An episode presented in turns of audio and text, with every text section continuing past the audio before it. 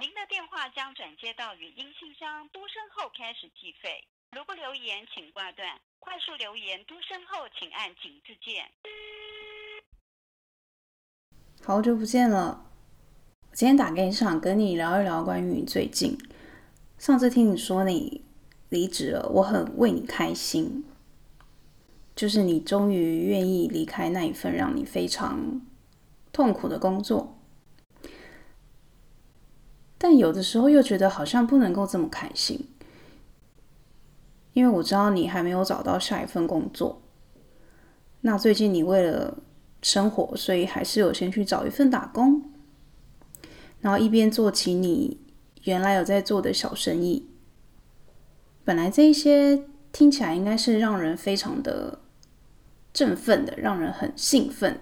可是不知道为什么，总是心里有一些担忧。那我最近也跟你在差不多的情况里，这些东西其实都是很正常的。就别人看我都好像每天都过得很逍遥自在，但其实我心里也是蛮焦虑的。关于现在还没有一份正职工作在维持我生计这件事情，但是我觉得心里更大的声音是告诉我，你现在做是比你留在你原来工作还要好的选择。于是，在这种因缘际会之下，我看了一本书，它叫做《黑马思维》。我觉得它好像是因为我有所顾虑，所以刚好让我看到这本书，它是来鼓励我的。那我边看就边想到你，所以就打了这通电话给你。我们总是活在一个没有自信的文化里。整个社会的风气就是要告诉我们，我们就是要照着别人给我们的剧本去活。如果我们做了超出常轨的这种事情，大家都会觉得我们是特意的。但真的是这样子吗？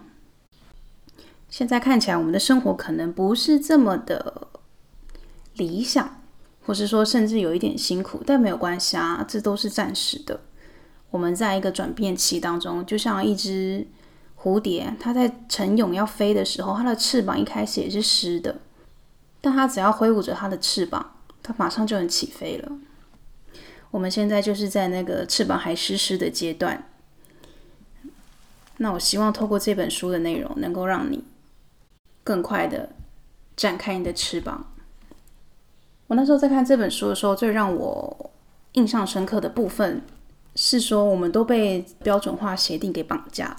什么是标准化协定呢？就是我们要认真读书，然后要找一份很得体的工作，一直往上爬，爬到一个你无法再上升的高阶的位置，做到你退休为止，过着含饴弄孙的生活。这就是所谓的标准化协定。但是从来没有人告诉我们说，那如果我们在其中，我们不开心怎么办？我们不快乐怎么办？所以我们在这样的风气之下，我们觉得自己很糟糕，我们觉得自己是一个没有能力的人，但这真的不是这个样子的。在书中有一句话，我觉得让我非常的印象深刻的，他说：“我们要接受新的思维，其实不是难的事情，难的是丢掉我们旧有的思维。”那我希望你今天能够透过。我告诉你的内容，然后你慢慢的、慢慢的一直去抽丝剥茧，然后在这里面找到属于你的样子。那讲了这么多，那书里到底在说什么呢？我想要先跟你分享一个在书中我觉得非常贴近我们生活的一个故事。这个故事的主角叫做贝拉克，他很年轻的时候就知道他很喜欢帮助别人。觉得政治这个工作很适合他，然后他也非常的努力跟有才能，所以他很快的就升到一个非常好的位置。他在二十八岁的时候就在白宫参与政事。在二零零九年的时候，他的上司邀请他回市政府工作，开出了非常好的条件给他，但他却在那里犹豫不决。他后来才发现，原来是他已经不想在政治圈工作了。在他政治生涯的当中，他后来发现他很喜欢组织事情。他说：“与其整理这些人的思绪，他更喜欢的是实体的东西。他喜欢整理柜子，这些原本杂乱的东西，后来经过他的手变得干净，他感到非常的有成就感，而且疗愈。于是他有天在想，他都有办法一个人去承担这千万的选战，那他为什么没有办法用五千块来帮自己创一个事业？所以他有一天在咖啡厅坐下来，认真的开始写自己到底要怎么去执行这件事情。然后他就变成了一个专职的整理师。他找到了属于他的成功。他在这个整理的过程之中，也整理了他的人生。这个很重要的一部分叫做伪动力。伪动力就是让你去做的时候感到热情的因素。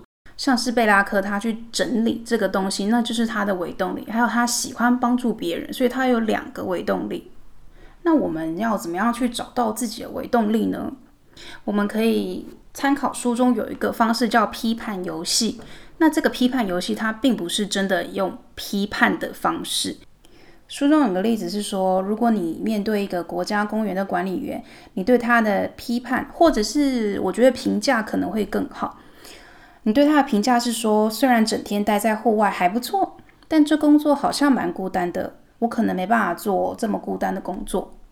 那这边有两个很重要的讯息，一个就是你喜欢户外工作，另外一个呢就是你喜欢跟人一起工作。所以有的时候我们在看到别人的时候，我们对他的想法，或许那其实就是我们对于我们自己本身的想法。但你可能会觉得，那做这些东西。他有办法让我得到成功吗？那我们这边就要来聊聊成功到底是什么样子，叫做成功。我们现在所谓的成功，其实多半是这个世界给我们的想法，像是我们一定要非常有钱，我们一定要位居高位。但其实，或许在我们心里，那并不是一个我们真的想要的未来。我觉得一个很重要一点是，我们总觉得是我们在选择工作，我们打开一零四，滑滑那些人力银行，看到有些哦，这个我好像可以做，于是我去应征，然后我真的上了，我真的在那边工作，我也做得还可以，但是我每天过着日复一日的日子，我真的快疯了。可是别人都告诉你，现在工作很好啊，收入很好啊，你为什么还要想这么多？你为什么就是不满足？这个。是从底子就是一件错的事情，因为每个人都不一样。对，或许赚很多钱对我们每个人来说都是非常重要的，因为我们才有办法生存。可是内心的开心也是很重要的，并不是别人眼中的成功对我们来说就是成功，在别人眼中的成功对我们来说不见得就是一个目的地。我们其实。觉得我们自己有选择，但是我们其实是被挑选的。我们被工作挑选，被上司挑选，被面试官挑选。可是我们却还沾沾自喜。因为人是群居的动物，所以我们总是会觉得需要满足别人对于我们的认可，这是非常正常的。这是因为我们从远古时代，如果我们不得到。同才或者说群体的认可，我们可能会被流放，所以我们可能就会饿死在荒郊野外。所以这是刻在我们基因里面的。但是现在我们其实已经不是在这种环境里面了。虽然人际关系还是非常的重要，但我们其实可以去选择我们自己的群体。于是我们要先选择我们自己的环境，我们自己的道路。等我们选择对了之后，一切都会顺利了。那我现在要再分享另外一个故事，是朵西的故事。朵西的故事呢，就非常的贴近我们刚刚所说的那些世俗的成功，然后关于他自己快不快乐。朵西这么说：“我什么都有了，却痛恨我的人生。”朵西是一个亚裔的美国人，那他的爸妈据他所说是虎爸跟虎妈，所以就希望他能够当。第一名，什么都要抢在前面。他刚出社会的时候，非常的想要在一个时尚业的品牌当顾问。他后来也认真的往这条路去做。于是他年纪轻轻，仅二十一岁的时候，就在曼哈顿的一家高档时尚品牌担任顾问。在他工作那段时间，他一直在更新他的脸书跟 LinkedIn 的账号，但他发现他其实没有朋友，因为他在往上爬的过程中很害怕被他所谓的朋友拖住他的脚步，于是他也不跟他们来往，因为对他来说，那时候的人际关系是他职场上的生跟死，他必须每一步都要走得非常的小心。可他真的坐在那位置上的时候，他发现他身边空无一人。他说他彻底的失控了，他根本没有办法入睡，甚至也没办法工作。直到有一天，他看着镜子，他明白了，他根本不认识他自己。他突然辞掉了工作，他踏上了寻找灵魂的漫长旅程。他在咖啡厅里冲咖啡，在路边卖果汁，也到餐厅的厨房工作。他的父母可想而知是多么的生气。他不了解为什么他的女儿要放弃这么大好的前程，然后去当打杂的小妹，所以亲子关系因此而恶化了。他虽然很难过，但他知道这是他的选择。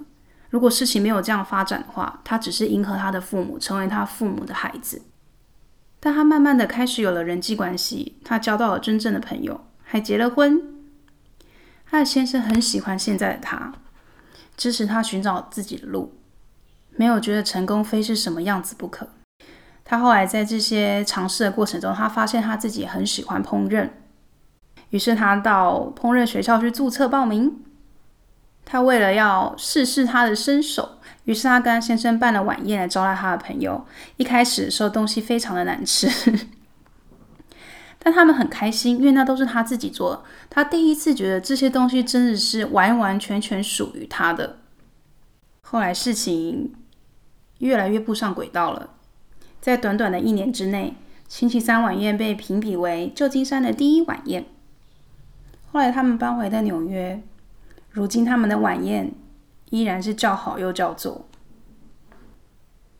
所以，我想要告诉你的是，你心里所想的成功，其实是真的会成功的。只要你开始愿意相信，那当然，这其中的风险也是我们自己要去承担的。可是，跟每天都坐在你不喜欢的办公室里比起来，我想这个风险应该也不算太大吧。我们总觉得要交出一张漂亮的成绩单，给这世界人看，给周围的人看，给父母看，我们才叫所谓的成功。但我们却忘记了，其实我们来到这个世界上，我们最重要，我们是要开心，我们是要快乐，我们是要幸福，把自己过得好，把自己过得幸福，是我们的义务跟责任。但我们却把别人都摆在第一位。很多时候，我们转换跑道，我们最先的其实是责备自己，仿佛这一切都是我们的错。我们选错了工作，选错了发展。我们总会觉得我们在某一个岁数的时候一定要达到某一个高度，所以我们现在都觉得自己是一个鲁蛇，整天躺在地上。但或许这些观念都是错的呢？我们质疑自己，但却从未质疑这社会的体制，跟我们深信不疑的思想。所以，我现在希望你能够去好好的想一想这个部分。如果说错的不是我们呢？那这世界会是什么样子？怀疑这个东西力量是很大的。